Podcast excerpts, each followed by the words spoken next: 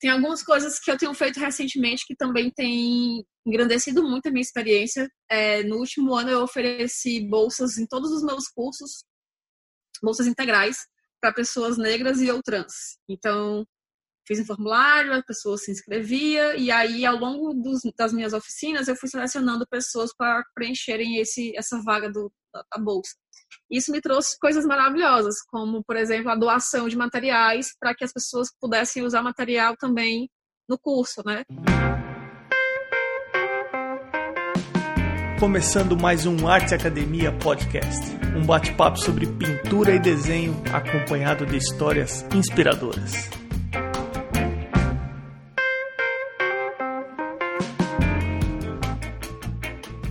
Estamos começando o 42 episódio do Arte Academia Podcast e eu honestamente espero que esteja tudo bem por aí. O episódio de hoje é com a Juliana Rabelo de Fortaleza, uma menina que ilustra muito bem aquele ditado que diz: Quem quer faz, quem não quer arruma uma desculpa. A Juliana vem fazendo coisas além do que a profissão de ilustrador e professor determina que justifica ela ter quase 50 mil seguidores no Instagram. A Juliana sim é um exemplo de uma história inspiradora.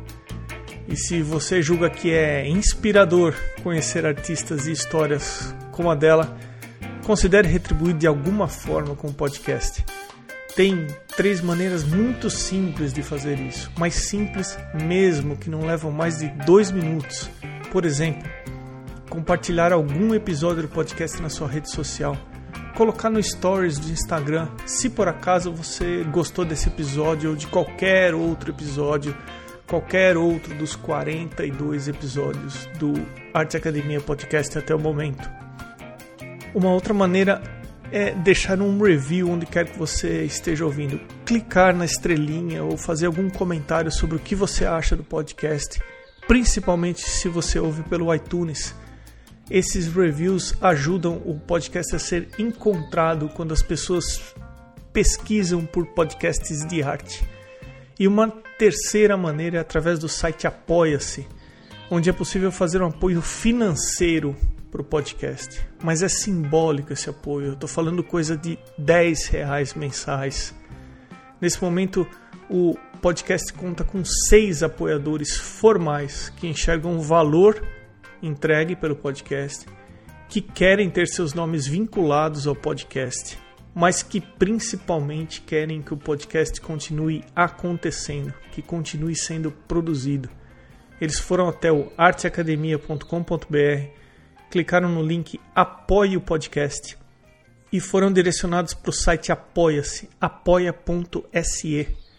São eles Irmigard Schanner, arroba Irmigard underline desenha no Instagram, a Ivana Pellegrini, arroba Pellegrini Ivana, a Ana Frevi, arroba Ana Frevi, Fabiano Araújo, arroba Fabiano Araújo Artist, a Mônica Mendes, com S no final, arroba Mônica Mendes Artista no Instagram, e o Tiago Costa, arroba Barbizon Atelier, o Barbizon com Z e o Atelier com R no final. Fica aqui o meu muito obrigado aos apoiadores do podcast.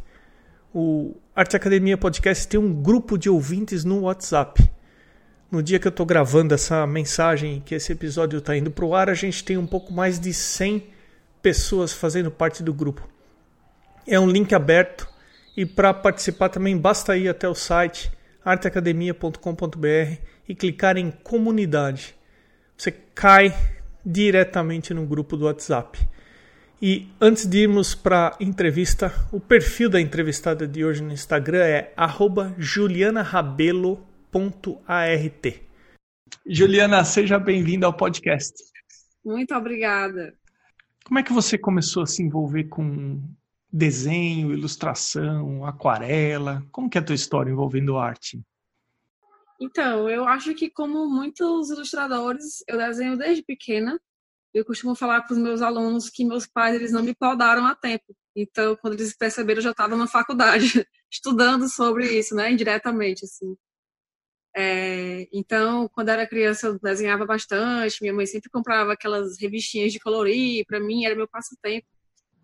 Outra coisa que eu sempre gosto de falar é que minha mãe queria me levar para missa quando era criança, só que eu fazia era muito danada, né? Então, tinha duas coisas que eu levava na bolsa que era para me deixar quieta durante a missa, que era um pacote de bombom de iogurte e um caderninho com caneta. e aí ela garantia o meu sossego durante a missa inteira, né? Então teve vários estímulos assim durante a minha infância inteira. Então vamos de bombom de iogurte e caderninho de desenho? Sim. Nossa, eu nunca ouvi falar sobre bombom de iogurte. É gostoso? Rapaz, você tá perdendo uma das sete maravilhas do mundo. Gastronômicas do mundo. É muito gostoso. É doce que nem preste, mas é uma delícia. É a primeira vez que eu ouço falar de bombom de iogurte. Confesso ah, joga você. no Google, você vai ver. É bem, é bem famosinho. Não, terminou o episódio, eu vou colocar no Google bombom de iogurte.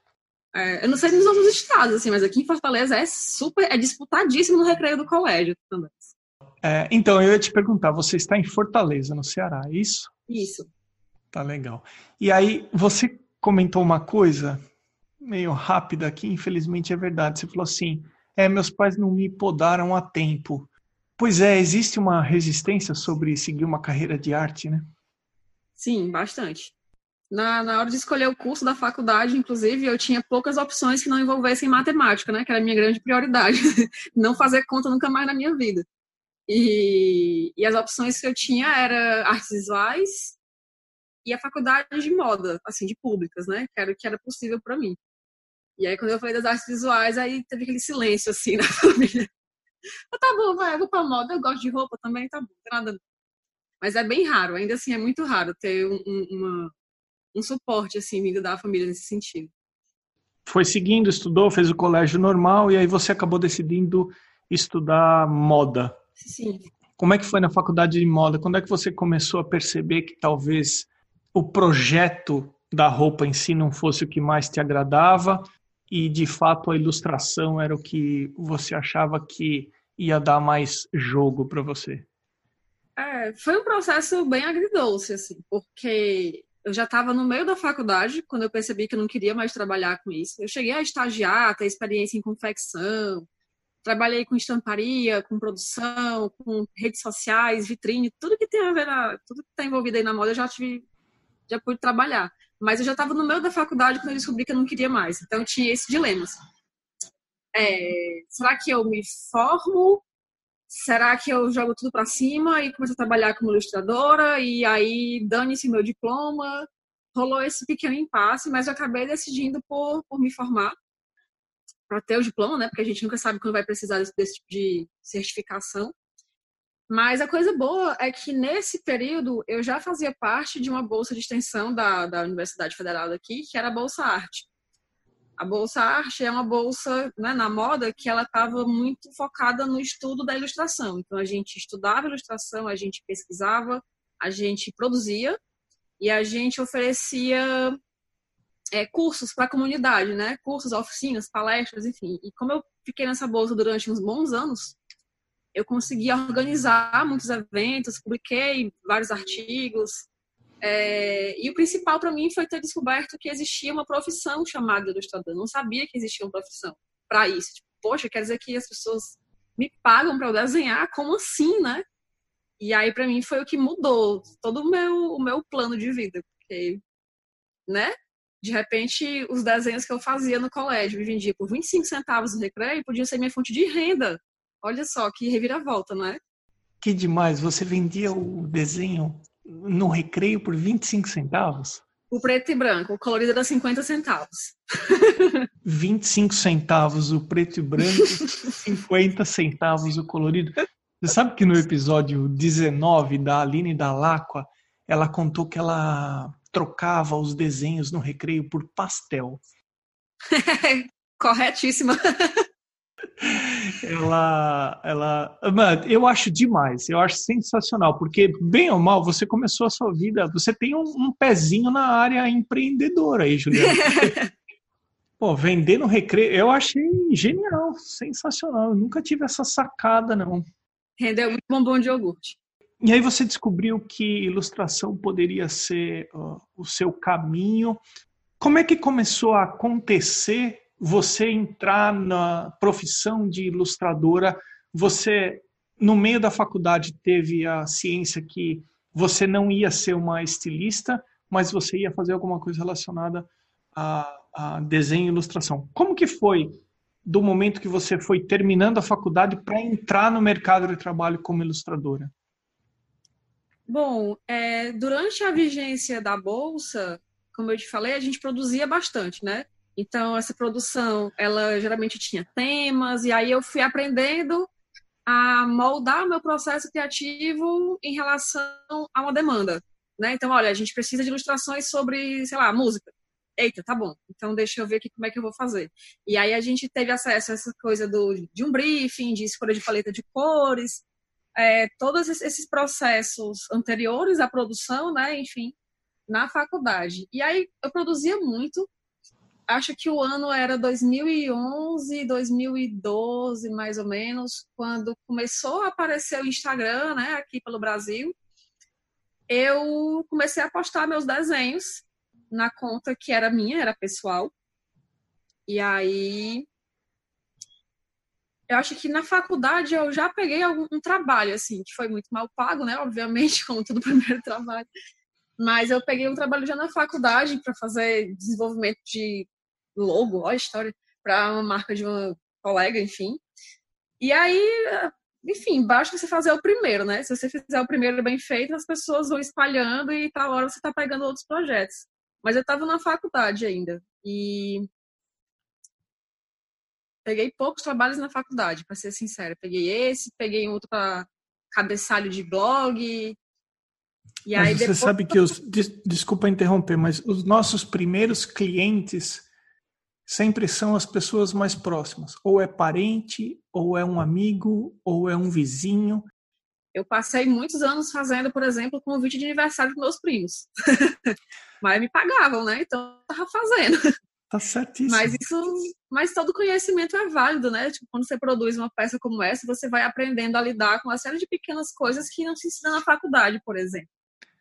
Começando a fazer as ilustrações e os desenhos para os parentes, para os amigos, para os vizinhos, você vai adquirindo uma coisa que chama experiência e maturidade no teu trabalho, porque quando a gente começa a desenhar, bem ou mal, o nosso trabalho ele é imaturo ainda. Existe uma, uma, um amadurecimento que precisa ser feito no trabalho e você não consegue se você não for fazer, se não for fazendo, né? Isso. É, eu acho que é amadurecimento não só no trabalho, assim, na, na produção artística, mas também do, da su, no seu uh, na sua postura enquanto profissional. Né? Porque você não tem uma postura de profissional até que você seja requisitado para fazer um trabalho, né? Que a, a, tipo, até o momento em que você está desenhando por hobby, você é uma pessoa que desenha por hobby. Agora, alguém vai te pagar para fazer isso? Você virou profissional. Na faculdade, você deve ter tido experiências com diferentes, diferentes técnicas de ilustração. Eu Sim. penso, lápis aquarelável, lápis de cor aquarelável, a aquarela em si, estou deduzindo, sei lá, marcador, uh, uhum. acrílica. Que tipo de técnica você teve acesso quando você estudou moda? Na faculdade teve uma disciplina específica chamada ilustração de moda. Era uma disciplina optativa e era essa que era direcionada assim 100% à ilustração. Então a gente viu carvão, a gente viu nanquim, aquarela, lápis de cor, a gente viu pastel oleoso, pastel seco, marcador, toda sorte de material que tinha disponível na faculdade a gente pôde desfrutar. E além da, da disciplina, teve a própria bolsa, né? Que a gente tinha, ainda tem, na verdade, um acervo bem bacana, assim, de materiais, que inclusive era gerido pela própria bolsa, assim. A gente ofertava as oficinas a um preço, tipo, baratíssimo, assim, e aí, com esse dinheiro, a gente ia construindo aos poucos nosso acervo de materiais. Acho que é uma coisa muito legal de se mencionar. Então, foi na faculdade que eu tive esse contato com as técnicas de maneira mais consciente, porque mexer com lápis de cor desde criança, né? Mas, assim, entender metodologia, ficar consciente da reação que ele tem no papel, e se mudar o papel, enfim, isso tudo foi conhecimento na faculdade mesmo. Você faz bastante aquarela, tá certo? Sim. Você consegue identificar, você consegue explicar por que, que aquarela é sua técnica? Em outras palavras, você saberia dizer por que, que a aquarela te seduz? O que, que ela tem de legal? Eu acho que. Acho, não sei, talvez seja interessante contar o contexto que eu descobri a aquarela. Eu ainda estava na faculdade, estava na bolsa, e estava navegando pela internet quando eu me deparei com uma ilustração que tinha sido feita em aquarela, mas eu não sabia até então, e eu fiquei, meu Deus, que negócio bonito, tipo, nunca tinha visto um efeito desse jeito. Eu pintava com acrílica antes de conhecer a aquarela, e eu nunca gostei de usar ela totalmente concentrada, né? Eu sempre dava um jeito de tacar uma águazinha no meio para ela ficar mais fluida e tal, mas não conhecia a aquarela. Mas aí teve esse dia que eu vi essa ilustração e eu fiquei encantada e eu pesquisei assim para ver o que era e tinha dito que era aquarela. Poxa, legal. Pesquisei sobre aquarela na internet e tal. Massa. No dia seguinte eu falei com a minha orientadora, e essa é a história que eu também adoro contar. Falei com a minha orientadora da faculdade. E eu falei, professora, eu vi uma técnica aqui que eu estou apaixonada, eu quero muito aprender. A senhora consegue me ensinar e tal? É aquarela. Aí ela disse assim, pois tá bom, ensino sim, apareça aqui meio-dia. E assim, contexto para quem está ouvindo de outros estados que não são Ceará, meio-dia em Fortaleza é tipo assim, é, é, é um inferno na terra. É o sol na sua cabeça, rachando a sua pele, entrando nos seus poros e te queimando por dentro, assim. Pior horário do dia. É, o pior horário do dia, com certeza, é o horário do meio-dia. Porque não tem pra onde correr, o, o sol tá na sua cabeça, não tem sombra na cidade, não tem, não tem, não dá. Mas enfim, aí eu fui, eu fui lá na, na, na UFC, meio-dia, na hora do almoço. E aí ela me ensinou a usar o lápis de cor aquarelável. Eu fiquei, meu Deus, esse negócio é incrível! Caramba, eu fiquei alucinada, assim, obcecada. Peguei todo o meu dinheiro da bolsa, todo entre aspas, porque bolsista ganha pouco, né? Mas enfim, eu peguei todo esse dinheiro e fui no, no na loja de material de desenho que tem aqui, comprei tudo que eu podia com aquarela. Cheguei em casa, sangue no olho, eu fui experimentar e eu, cara, não fiz nada que prestasse. Eu fiquei indignada, que não consegui fazer o negócio ficar bonito. Mas aí a parte boa é que eu sou muito teimosa. E aí eu não desisti até conseguir começar a entender.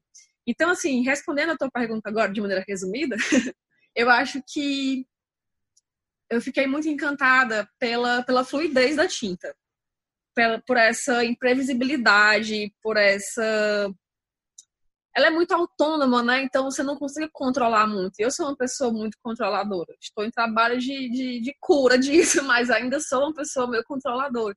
E aí lidar com uma técnica que é o oposto disso é tipo. Eu acho muito, eu achei muito engrandecedor, assim, tanto para mim enquanto artista como para mim enquanto pessoa, porque tá hora você tinha que engolir a sua raiva, a sua ansiedade e, e lidar com isso, porque senão a tinta não responde da maneira que você está esperando, né? Olhando no site e no seu Instagram, eu vi que você tem duas atividades. Você dá workshops e cursos livres e você também pega ilustrações como freelancer. Que tipo de dificuldade você tem trabalhando como freelancer e que tipo de dificuldade você tem trabalhando como professor? Vamos começar com freelancer primeiro. É, a primeira coisa que me vem à cabeça é, quando eu penso nisso é a instabilidade financeira. Você não sabe o quanto você vai ganhar no mês seguinte, para menos ou para mais. Então pode ser que você receba uma proposta massa de uma empresa que vai te pagar, sei lá, cinco dígitos no trabalho, mas tem meses que você vai ganhar 200 conto. e isso requer um planejamento financeiro muito, muito, muito, muito grande mesmo, assim, para você primeiro para você não surtar, né? Segundo para você conseguir pagar suas contas direitinho, sair no Serasa, sei lá. Mas eu acho que assim, atualmente essa é uma dificuldade que ela já não é tão grande para mim, porque eu já tenho algum tempo de trabalho, as pessoas meio que já me conhecem. E eu também complemento a minha renda com a parte de docência. Mas no começo era um problema muito grande para mim, porque ninguém me conhecia, eu, né, enfim, era, era minha única, era minha única profissão. Então, era bem complicado. É, o processo de transição, assim, da faculdade para o mercado de trabalho, no meu caso, ele não veio por meio de uma CLT, como é o roteiro bonitinho que a gente acha que vai ter na vida, né? Ele veio por meio de, tipo assim, beleza, acabei a faculdade, eu não tenho emprego, eu não sei o que eu vou fazer no próximo mês, eu vou ter que me virar para pagar minhas contas. Isso tudo com o grande privilégio ainda de morar com os meus pais até os 20, 24 anos. Então, fui sustentada durante muitos anos da minha vida. Então, teve essa grande vantagem, assim, esse grande privilégio a meu favor. Mas imagina, tipo, para você se organizar, para você sair de uma situação estável, para ir para uma situação estável, é tipo você. é, eu vou colocar aqui meu dedo na tomada, eu sei que vai me dar um choque, mas eu preciso botar meu dedo na tomada. Então tá bom, vai. Ou, ou pular de um abismo, assim. Você, nossa, que lindo aquilo ali, a liberdade de você tem horário flexível, você trabalhar em casa de pijama, nossa, que lindo, eu vou dar um pulinho para chegar ali. Aí é um abismo, um penhasco gigantesco, cheio de negócio, você rolar ladeira abaixo se quebrar todinho até chegar. Mas quando você chega, é maravilhoso, é muito bom. Ah, eu entendo perfeitamente o que você está falando. É, alguém uma vez me falou uma coisa tão simples em relação à educação financeira que o segredo é simplesmente não gastar mais do que tem e gastar quando tiver. Quando não tiver, não gasta. Perfeito. e o lado bom de trabalhar como freelancer? Se bem que você já deu algumas dicas aí sobre trabalhar de pijama, né? Ah, é muito bom. Muito bom mesmo. Mas, assim, a... tem uma coisa que eu acho que não se fala muito sobre essa questão de, ah, eu faço o meu horário. Mas, assim, se você não conseguir, se você não souber se organizar, você não faz o seu horário, tipo assim mesmo, você trabalha de madrugada, você trabalha final de semana, você trabalha Natal. Então tem essa, tem sempre essas linhas assim que você tem que aprender aí meio que podando. Mas, por exemplo, hoje, por exemplo, se tiver um dia ruim, se tiver algum problema, enfim, e eu não não não conseguir trabalhar, eu não sou obrigado. Eu posso pegar esse tempo e fazer outra coisa. E aí eu compenso depois. Não tem um chefe para ficar brigando comigo ou para quem eu tenho que dar satisfação. Eu tenho que dar satisfação para mim mesmo na minha planilhazinha lá de, de tarefas do dia, né? Na, na planilha de, de gastos, enfim. Então, isso é muito precioso. Eu acho que a outra coisa é desfrutar de um privilégio que é muito grande, que é trabalhar com o que você gosta. Tipo, quantas pessoas você conhece que trabalham, que realmente são felizes assim no trabalho? Tipo, pegam um trabalho, nossa, caramba, esse projeto aqui é massa, tal que termina o expediente e, tipo, meu Deus, que dia bom de trabalho. Isso é muito, muito, muito raro. Eu me sinto extremamente privilegiada de estar nesse, nesse grãozinho de areia de porcentagem, assim. Então, isso é maravilhoso e. Enfim, acho que uma das coisas que, que me movem muito é a possibilidade de. Eu não sei se isso vai exatamente como vantagem de ser freela ou vantagem de trabalhar com arte. Talvez um pouco de cada mas a sensação de que você está contribuindo de alguma maneira com o mundo, com as pessoas, você está fazendo alguma diferença na vida daquela pessoa que está ali rolando o feed, aí parou no teu desenho e está ali, tipo, soltando um, tipo, ai, que fofo. E aquilo, às vezes, é a única coisa que faz ela, a única coisa boa que acontece no dia dessa pessoa, sabe?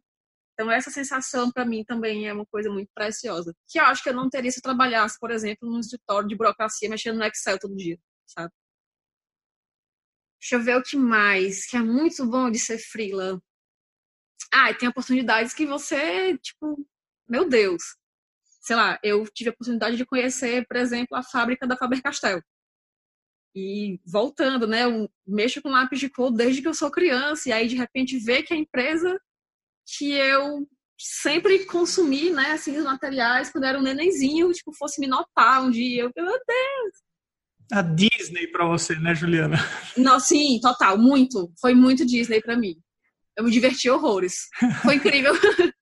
Eu queria fazer uma observação sobre o que você falou. Você falou assim, poxa, eu me sinto uma privilegiada de trabalhar com o que eu gosto. São pouquíssimas as pessoas que trabalham com o que realmente fazem sentido, enfim. Só que uma coisa que tem que ser reforçado aí é que você foi atrás de conquistar isso. Você pagou o preço e você correu os riscos necessários para moldar o seu formato de trabalho naquilo que faz mais sentido para você. E para isso, é preciso ter uma coisa que nem todo mundo tem, que chama coragem. Você tem que ter coragem para ir buscar aquilo que faz sentido para você. E não é fácil, você mesma falou.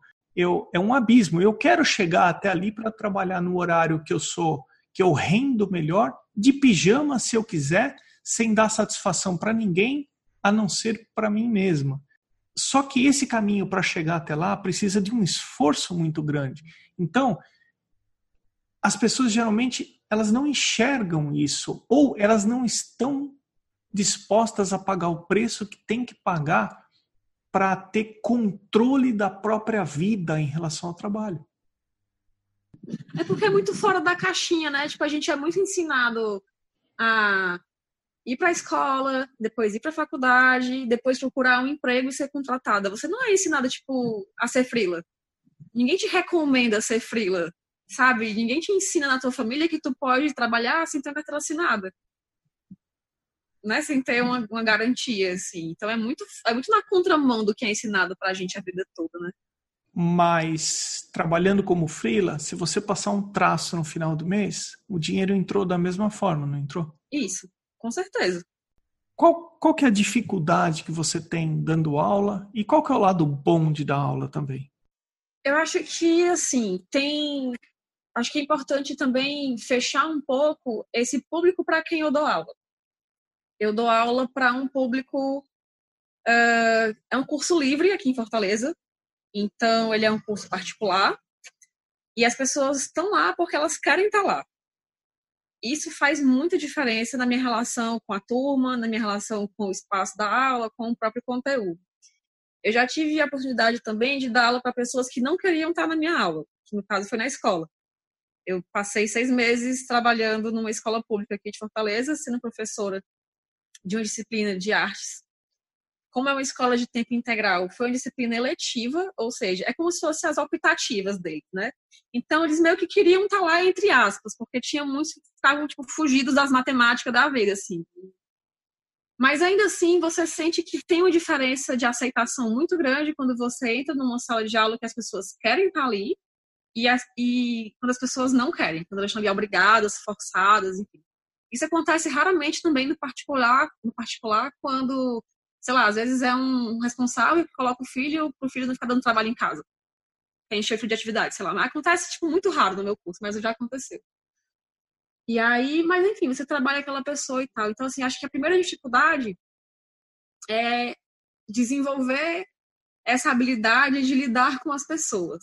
É, essa, acho que é empatia, assim você tem que desenvolver um senso de se colocar no lugar do outro muito grande, em todos os sentidos, assim, não só no sentido de que talvez a pessoa não esteja entendendo o que você está falando, e você vai ter que explicar de outra maneira, mas também no sentido de que você perceber que aquela pessoa não está no dia bom, porque ela fala isso, ela não fala verbalmente, mas ela fala pelo rosto, pela linguagem corporal, né, no todo. É, e tentar das suas possibilidades, dá um jeito de resolver isso para que aquela pessoa possa aproveitar a sua aula, né? Foi muito difícil para mim no começo, porque eu sempre fui uma pessoa muito tímida e muito fechada, muito mesmo, muito mesmo. É...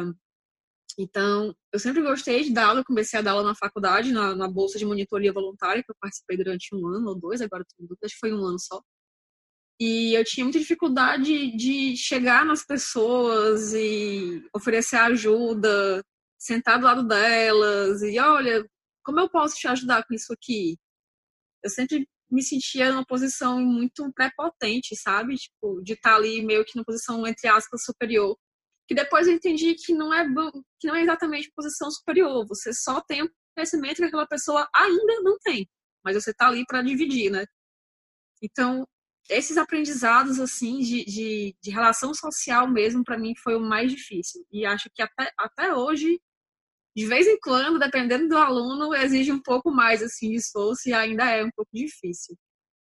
E as coisas boas poxa eu vou abrir aqui uma lista enorme para te falar. É muito gratificante é muito gratificante em vários níveis assim. da minha personalidade eu gosto muito de partilhar as coisas que eu sei. Então no meu blog, que eu escrevo desde 2013, eu sempre escrevi, tipo, sabe, sem a menor pretensão de ser reconhecida ou de ganhar dinheiro ou de nada, assim. Eu só realmente queria muito ajudar as pessoas que estavam na mesma situação do que eu, né, mostrar coisas, dizer que é possível, contar minha experiência e a partir da partilha informar as pessoas, né, enfim, dar esse conhecimento a elas. É, eu faço isso até hoje no Instagram, produzo conteúdo, enfim. É, então sempre me moveu muito isso de dividir as coisas que eu sei, porque eu fico pensando que as coisas que eu tive acesso eu fui muito privilegiada por poder ter acesso a essas coisas todas. Tipo assim, vamos pensar lá atrás, quando eu era criança. Poxa, a minha mãe não batia na minha mão quando eu desenhava. Muita gente para aí, sabe? Muita gente se traumatiza aí. Eu não tive um professor que disse que meu desenho era, horroroso na escola. Que muita gente também para aí nesse trauma, né? Eu consegui, assim, fazer um desvio muito sortudo nessa vida de não ter me deparado com ninguém que dissesse que meu trabalho era horrível, ou que eu não ia ter sucesso na vida, ou que eu era uma fraude, ou que eu devia procurar um, sei lá, entendeu? Não tive, não tive nada disso na minha vida. Então, muito privilégio só para chegar, tipo assim, na fase de vender desenho no recreio da escola, de ter essa autoestima, sabe, para conseguir chegar aí. Uh, e eu sei que muita gente não consegue chegar nem na metade do caminho, sabe? Porque ele existe muito mais cedo. Só que eu, eu acho que é importante você continuar, sabe? Porque tem muitos ganhos que, que o processo artístico traz para você enquanto ser humano. Então, me move essa, essa possibilidade de saber que eu posso estar tá ajudando alguma pessoa a não desistir, de continuar estudando, de continuar praticando, de continuar aprendendo sobre desenho, pintura, o que seja. Então, na sala de aula, que é quando eu vejo isso acontecendo na minha frente, porque assim, no blog, no Instagram, as pessoas curtem, comentam e tal, mas assim, eu não tenho contato com a pessoa, né? É uma fotinho de avatar, assim, mas não sei muito bem quem é essa pessoa. Na sala, onde eu consigo ter tempo de construir um vínculo com as pessoas e saber da história delas, e aí poder agir muitas vezes bem em cima, assim, do que elas precisam, nossa, é muito emocionante ver quando elas conseguem fazer as coisas. É, especialmente quando elas chegam na minha aula cheia de travas e resistências. Ah, não sei fazer isso, não sei pegar no pincel, não sei nem fazer um ó com uma cuia, sei lá. E aí ver quando elas conseguem sair desse ponto de resistência para um ponto de, olha só, eu consigo fazer tão bem. Poxa, é muito emocionante. É muito emocionante mesmo. Enfim, esse é o mais mais. Aí o que mais? Uh, eu acho que construir vínculos com as pessoas é muito gostoso. Eu gosto muito de conhecer as histórias das pessoas e sentir que eu estou sendo importante para elas de alguma maneira, né?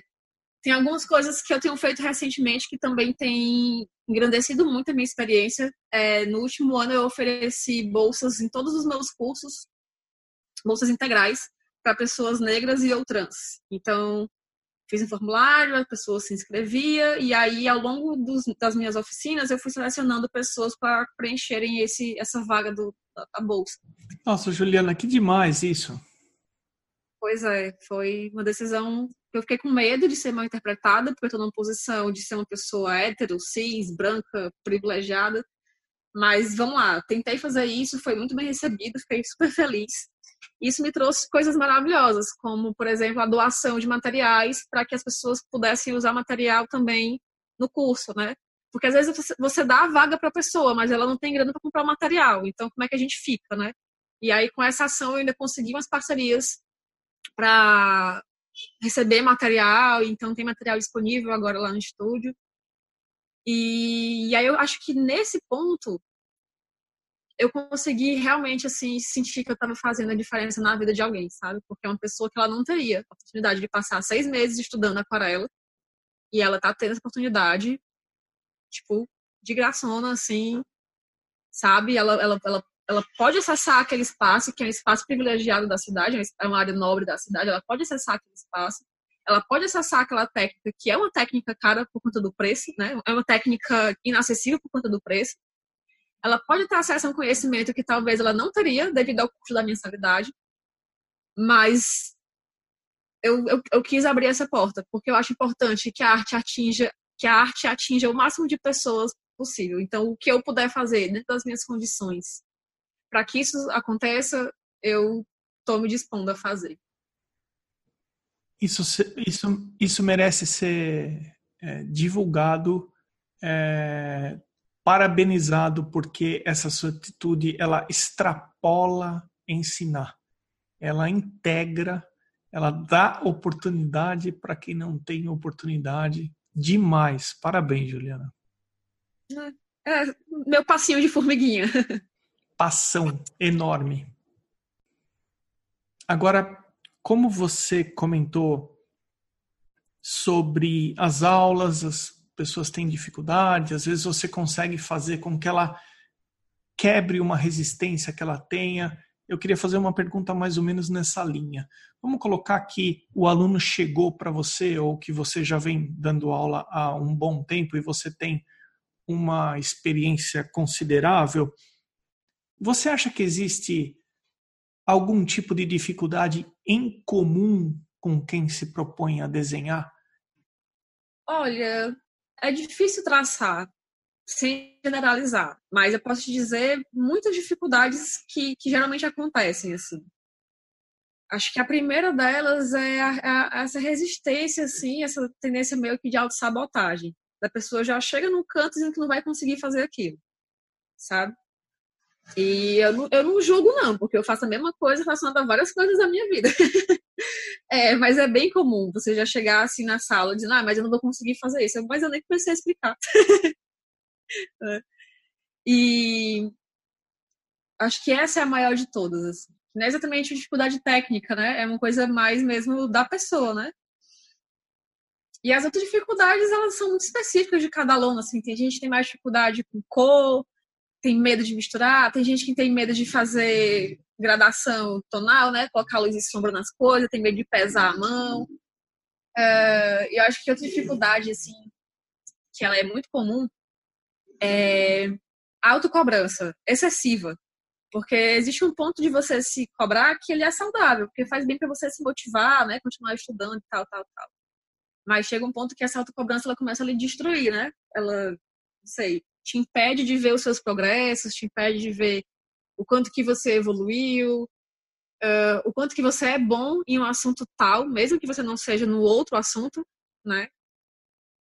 Isso é bem comum.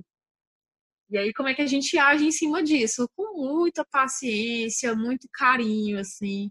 Isso funciona mais nos cursos mais longos. Eu consigo me relacionar mais, por mais tempo com os alunos e construir uma relação de confiança, de de transparência mesmo e de vez em quando assumir um pouco esse papel assim de meio que orientador, sei lá, algo desse tipo assim. Mentor. É isso, essa é a palavra que eu tava procurando, obrigada. E aí você, de vez em quando, você tem que transitar um pouco entre, entre, esses papéis. Assim, uma hora você é a amiga, outra hora você é a professora, outra hora você tem que dar um passo adiante e se dispor a perguntar coisas sobre a vida pessoal da pessoa, para que você consiga entender quem ela é, o que, é que está levando ela né, a, a, ter aquele tipo de comportamento. É isso, assim. Eu acho que outra coisa importante de se falar é que, ao mesmo tempo, e isso é uma coisa que eu demorei muito para conseguir entender, é você saber que você não vai conseguir salvar todo mundo. Tem gente que não está pronto, sabe? Tem gente que não está pronto para sair da resistência. E aí você você vai tentar e às vezes você não vai conseguir, você vai se sentir a pior professora do mundo, você vai chorar. Eu tô falando você, mas sou eu, na verdade, porque já aconteceu tudo isso comigo. e você vai achar que você não é um bom profissional, enfim. Mas é só porque tem pessoas que realmente estão em tempos diferentes e talvez no outro momento role fazer esse tipo de, de acesso, né? Mas, mas são aprendizados constantes. Mas, mas ter esse discernimento assim é muito bom, tanto para a gente que está ensinando, quanto para o aluno que está aprendendo. É importante que o aluno saiba também que cada pessoa tem a sua vivência, cada pessoa tem a sua jornada, cada pessoa teve oportunidades diferentes e por isso estão em momentos diferentes da aprendizagem, como você falou. E a comparação ela é péssima, mas ela é muito boa quando você faz ela com você mesmo. Então, eu gosto muito de dizer para meus alunos que peguem desenhos que eles fizeram assim antigos e comparem com o mais recente. Essa é a maneira mais saudável, assim, de você se comparar com alguém, é você, você do passado, e você ganhar algum tipo de autoestima sobre o seu trabalho, de você ver que, nossa, eu melhorei. Né? Você ainda não chegou lá. E na real a gente nunca chega, né? Sempre tem um lugar que a gente quer chegar mais alto ainda, mesmo a gente que já trabalha com isso. Né? A gente nunca, tipo, a gente nunca fala que, nossa, agora eu sei de tudo. gente, tá, tá, nossa, tem muita coisa para você saber. Como é que uma pessoa pode dizer que ela sabe de tudo? É, não, não sei, assim, o que, que acontece na cabeça da pessoa. Mas a gente nunca sabe de tudo. Então sempre vai ter alguma coisa nova para ser aprendida, algum conhecimento novo para ser incorporado no nosso trabalho.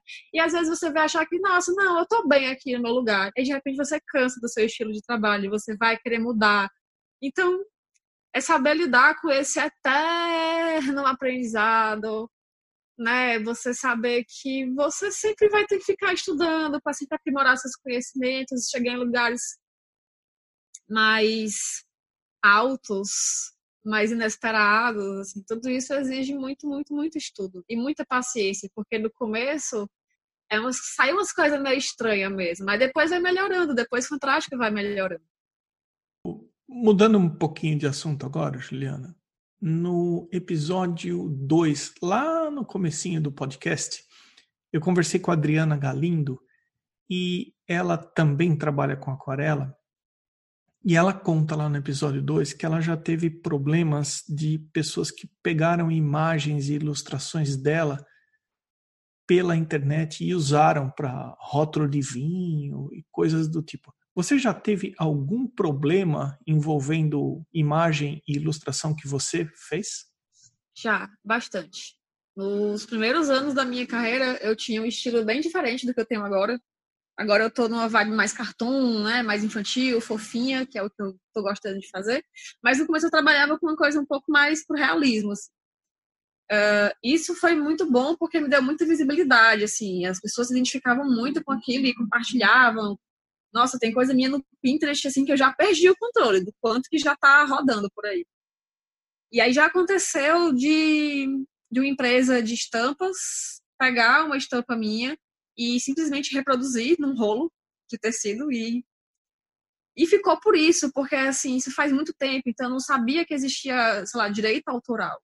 Eu não conhecia nenhum advogado de direito autoral na minha cidade. E aí eu acho que é uma coisa que é legal de falar, que é bem engraçado. Eu fiquei desesperada quando eu vi isso acontecendo, eu, meu Deus, eu preciso denunciar isso para alguém. Eu liguei para a polícia. Eu liguei 190. E eu queria denunciar um crime de direito autoral pelo telefone da polícia. Gente, mas foi muito engraçado. Assim, hoje em dia eu conto rindo, né? Porque na época foi desesperador. Mas eu liguei pra polícia e o cara, é porque alguém copiou a minha estampa. Moça, eu não tô entendendo a sua pergunta. Uma empresa copiou a minha estampa e tá vendendo. Mas, minha senhora, a gente não, não tem muito assim o que fazer. Eu acho que você ligou pro número errado. Eu não! Eu quero que prenda essa pessoa que pegou meu trabalho e mudou e tal. Mas ficou por isso, assim. Eu acabei não conseguindo levar adiante. Uh, e mais recentemente também teve um caso de uma empresa grande que pegou um desenho meu e está veiculando é, em produtos. Só que dessa vez eu já estou vacinada, eu consegui contato de um advogado, estou processando. É, isso é muito doido, assim, porque, bom, da minha experiência, por exemplo, eu fazia meus desenhos porque eu gostava, porque eu me sentia bem, porque eu queria que outras pessoas também se, sentissem, se sentissem bem. Eu não queria que outras pessoas lucrassem com o meu trabalho, né? Exatamente. Mas eu queria fazer o bem. É... E é muito doido, você tem que você tem que tal hora começar a pensar juridicamente sobre um trabalho que você faz assim tão tipo de coração, né? Tão de alma, mas é necessário.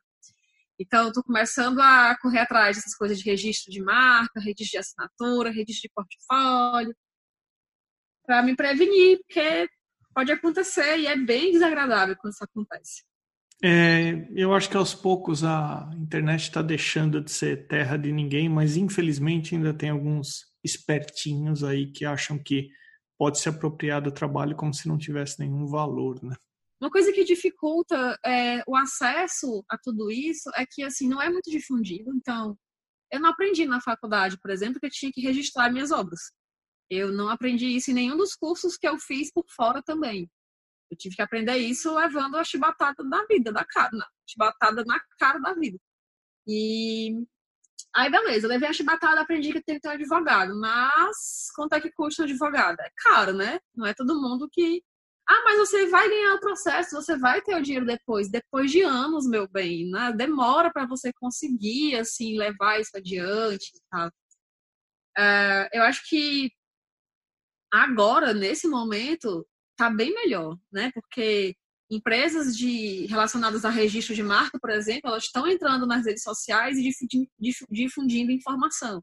Artistas que já tiveram seu trabalho plagiado estão nas redes sociais abrindo a boca e falando, denunciando e né, informando as pessoas. Então, acho que a tendência é melhorar. Mas ainda assim, é uma coisa muito inacessível que você tem que estar tá preparada e tanto financeiramente como psicologicamente, porque as pessoas são péssimas. Nossa, essa empresa agora, enfim, eu infelizmente não posso falar nada porque o processo ainda está rolando. Mas eu adoraria passar uma hora esculhambando aqui esse povo, dizendo como eles são desonestos, enfim, se fazendo de doido. Ô, Juliana, eu queria conversar com você também sobre um assunto que no Brasil, de certa forma, é um pouquinho tabu, que é preço. Então, tem formar o preço, colocar o preço numa obra de arte, numa ilustração, num trabalho, que é difícil. E também a maneira que se divulga o preço. Então, eu dei uma olhadinha no seu site. O seu site tem uma lojinha muito bacana, por sinal, super organizada, com todos os valores, todos os preços, tudo certinho. Mas antes disso, por que, que você acha que, de certa forma, falar sobre preço no Brasil ainda é um pouco tabu? Eu acho que uma coisa que pode ser considerada é que é uma profissão relativamente nova. Diferente de um médico, de um advogado, de um arquiteto, né, que já existem há mais tempo no mercado e já têm seus sindicatos, já estão estabelecidos, já são reconhecidos como profissionais, né? E eu acho que falta de informação.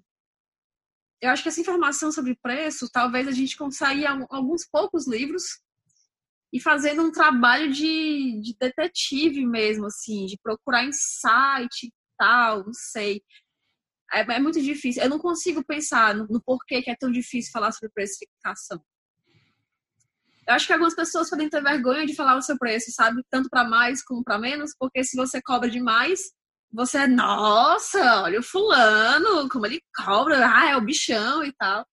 Aí, se você cobra de menos, você é o cara que tá queimando o mercado. Você é o micreiro, né? Que o povo chama. Você é o sobrinho lá do tio da gráfica. Você. Então, acho que rola esse sentimento, assim. Mas também, por outro lado, existe aquela história de que a pessoa fala uma coisa, mas na prática ela cobra menos, né? Então, existem tabelas que são que são referência tabela da Degraph, por exemplo, é a maior referência que a gente tem de precificação de trabalho de design, né? Agora sim, é uma tabela muito fora da realidade, por exemplo, do eixo Nordeste. Muito diferente, muito mesmo do que se paga assim por trabalhos aqui. Então, é uma boa tabela para se usar, de repente, quando você pega um trabalho para uma empresa fora do seu estado. Aí funciona. Mas para dentro, por exemplo, que é por onde você começa geralmente, né? É meio, é meio difícil, assim. Você tem alguma tabela, algum sistema para montar o seu preço?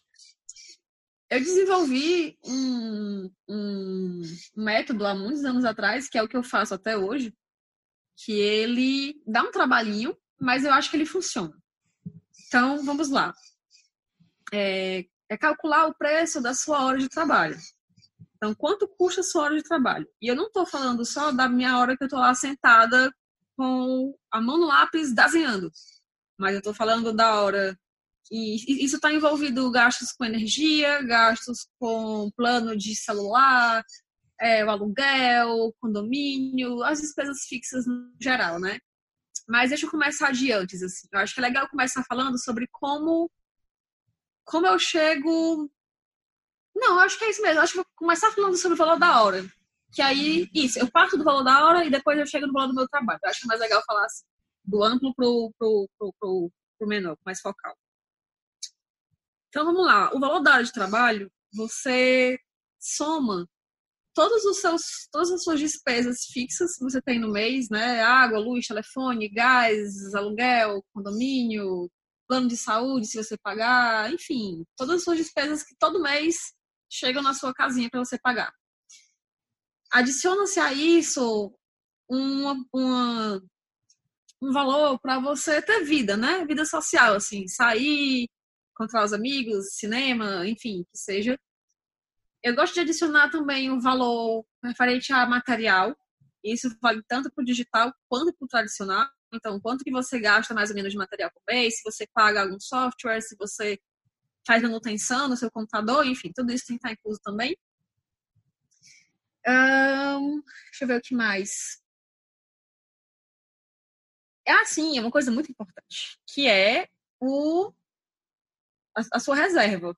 Você tem que ter um dinheiro todo mês para você guardar, ou fazer investimento, ou colocar na poupança, enfim, um dinheiro para emergências. Você vai definir todos esses valores, porque varia muito de acordo com cada pessoa, né? Aqui em Fortaleza eu pago um preço o aluguel, por exemplo, que em São Paulo é tipo é um triplo, quinto, sei lá, quantidade de vezes. É absurda a diferença. Mas você pega esses valores da sua realidade mesmo. Depois que você está com esses valores todos calculados, você vai calcular quantos dias no mês você quer trabalhar. Você quer trabalhar de segunda a sexta? Você quer trabalhar de segunda a sábado? Você quer trabalhar final de semana também? Não trabalhe final de semana também, por gentileza. Mas assim, calcule os dias que você quer trabalhar na semana. É, a soma desses dias vão ser os dias úteis trabalhados por mês. Dentro de cada dia desse, você vai ter as horas trabalhadas. Então, você vai decidir se você vai trabalhar 8 horas, 6 horas, 4 horas, sei lá, 12 horas, enfim, você vai ver aí na sua realidade o que é possível. Atualmente eu estou trabalhando de 6 a 8 horas por dia. Quando eu pego um projeto muito grande é que eu vou assim adiante, mas depois eu compenso com descanso, né? Porque senão sem doida. Mas enfim, vê as horas que você quer trabalhar no dia. O cálculo matemático que você vai fazer é pegar aquele primeiro valor lá das contas do mês, mais a sua sobra, você vai dividir pelos dias úteis do mês, e, aquele, e aí, aí você vai ter o valor do seu dia de trabalho, e a parte mais legal é que você vai pegar agora esse valor do seu dia de trabalho e dividir pelas horas trabalhadas do seu dia. Isso, vamos chutar que dá um valor fácil de fazer conta, 100 reais. Se a sua hora de trabalho for 100 reais, massa, você vai pegar esse valor e agora você pode partir para caminhos uh, laterais, por exemplo. Quanto tempo eu levo para fazer um retrato? Se você é uma pessoa que faz retrato. Aí você vai um dia, se tiver com muito amor no coração e paciência, vai sentar na sua cadeira e vai cronometrar o tempo que você gasta fazendo um retrato do começo ao fim. De você pesquisar referência, de você fazer estudo de layout, estudo de cor, enfim, tudo que está envolvido no seu processo, até você dar o, o, o trabalho como concluído. Calculou essas horas? Agora fica tranquilo, porque se for 100 reais a sua hora e você leva 5 horas, vamos dizer assim, para finalizar um retrato, o seu retrato ele vale 500 reais.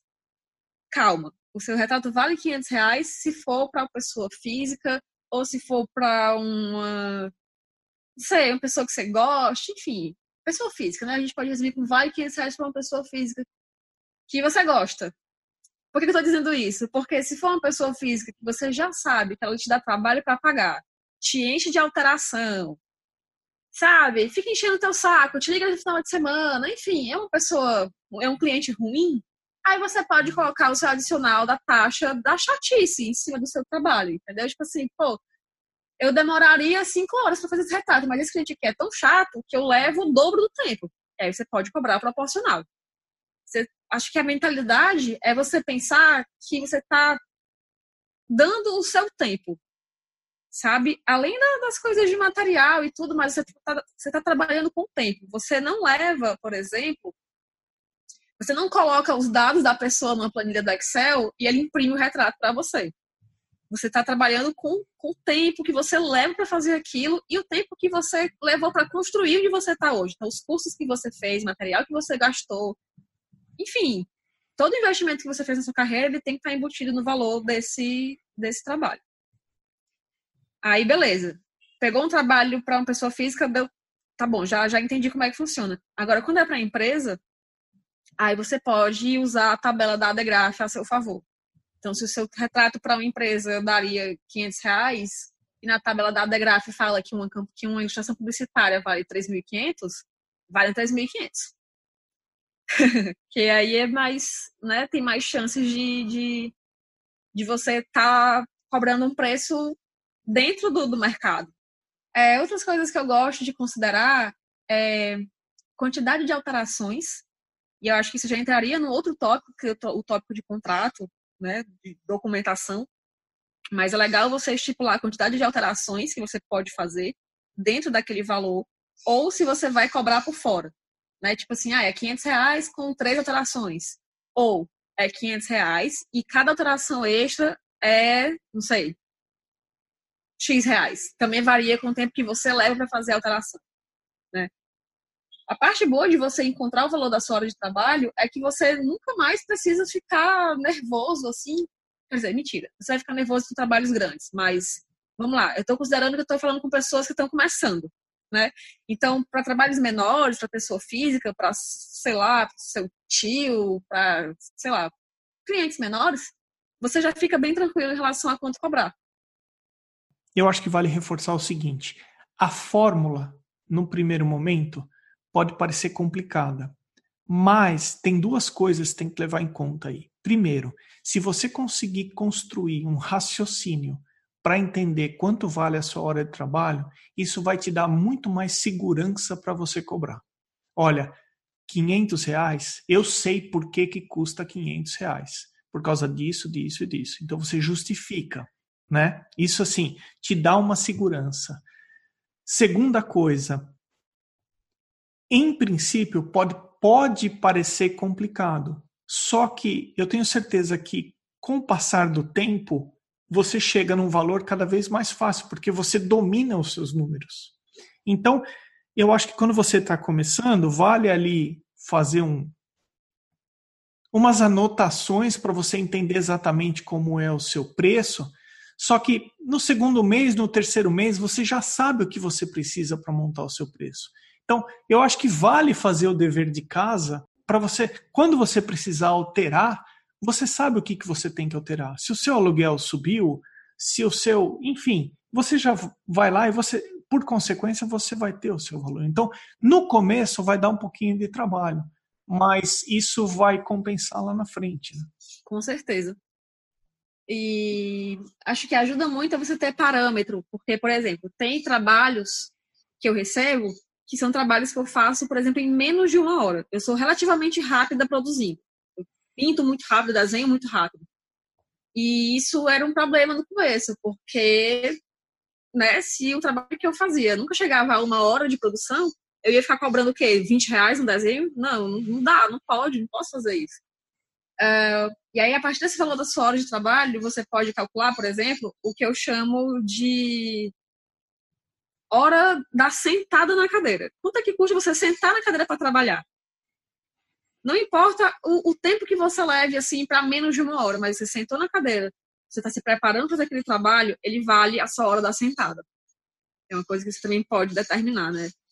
E se sentir seguro também para pensar em outras coisas. Por exemplo, taxa de urgência. Quando o cliente quer um trabalho para três dias. Né? E você tem que colocar o trabalho dele na frente, enfim. São todas conquistas que você vai conseguindo por esse comecinho, assim, descobrir o valor da sua hora de trabalho. É muito importante fazer essas contas bem direitinho para ver se realmente está batendo, se está sobrando dinheiro, sabe? Se você não está vivendo, tipo assim, no talo, no limite da conta, leva um tempinho, mas depois você consegue, nossa, é muito bom. Porque eu, por exemplo, sou uma pessoa que tem muita dificuldade de fazer conta. Tudo que envolve número, para mim, é uma dificuldade. Então, para falar esse, esse, essa fórmula, eu tive que me concentrar. Assim. Eu gastei toda a minha concentração para dizer essa fórmula, de tanta dificuldade que eu tenho com o número.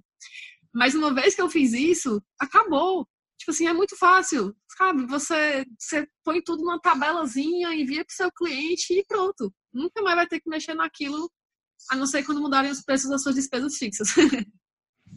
Perfeito. Juliana, super útil essa sua é, a sua maneira de montar o seu preço. Ah, que legal, assim, bacana que você compartilhou isso, viu? Eu, eu, tenho certeza que isso vai ajudar as pessoas, no mínimo, a pensarem ou repensarem a maneira de colocar o preço. É... Eu acho que acho que só para a gente encerrar esse ponto, talvez seja legal deixar as indicações aqui dos de alguns sites que eles são muito úteis para você se informar sobre essas questões que é o site da CIB, S-I-B, Sociedade de Ilustração Brasileira, eu acho. E o outro é o site da Adagraf, né? A-D-E-G-R-A-F, que é o site onde tem a tabela de valores para coisas do design no geral. No site da CIB tem tanto orientação de valores, como tem modelos de contrato, é, é, muito, é muito útil mesmo. Acho que vale a pena ser mencionado já que você deu os dois sites aí para ajudar o pessoal a formar preço, como que as pessoas encontram você? O site é julianarabelo.com e o Instagram, o arroba é julianarabelo.art, sem o E, ponto art. A-R-T. Isso. E no Behance eu tô como Juliana Rabelo, eu acho. Juliana, minha cara, você continua comendo bombom de iogurte? Olha, não, por que que aconteceu? De tanto eu comer bombom de iogurte, tipo assim, eu fui muito criada na dieta do bombom de iogurte. Tipo, muito, eu comi muito, porque era muito danada. Então eu tinha que ficar quieta, entendeu? Eu comi muito bombom de iogurte. E não só bombom de iogurte, caramelo, passatempo, biscoito recheado, enfim, tudo que é de porqueira doce assim, eu comi. Então, o que aconteceu? Quando a Juliana Rabelo atingiu os seus 26 anos, ela descobriu que a sua glicemia estava acima da média. Oh. E aí, é, hoje em dia eu não como tanto bombom de iogurte, mas eu ainda gosto. Eles têm um espaço muito grande no meu coração. Muitíssimo obrigado de ter separado um tempo para participar do podcast. Ah, imagina, eu te agradeço muito também pelo convite. Eu considero o podcast também uma forma de educação, então eu espero que tenha contribuído de alguma maneira aí para os ouvintes. E é isso, tamo aí. Esse foi o episódio 42 com a Juliana Rabelo. Eu sou Emerson Ferrandini, obrigado pela companhia e até o próximo episódio do Arte Academia Podcast.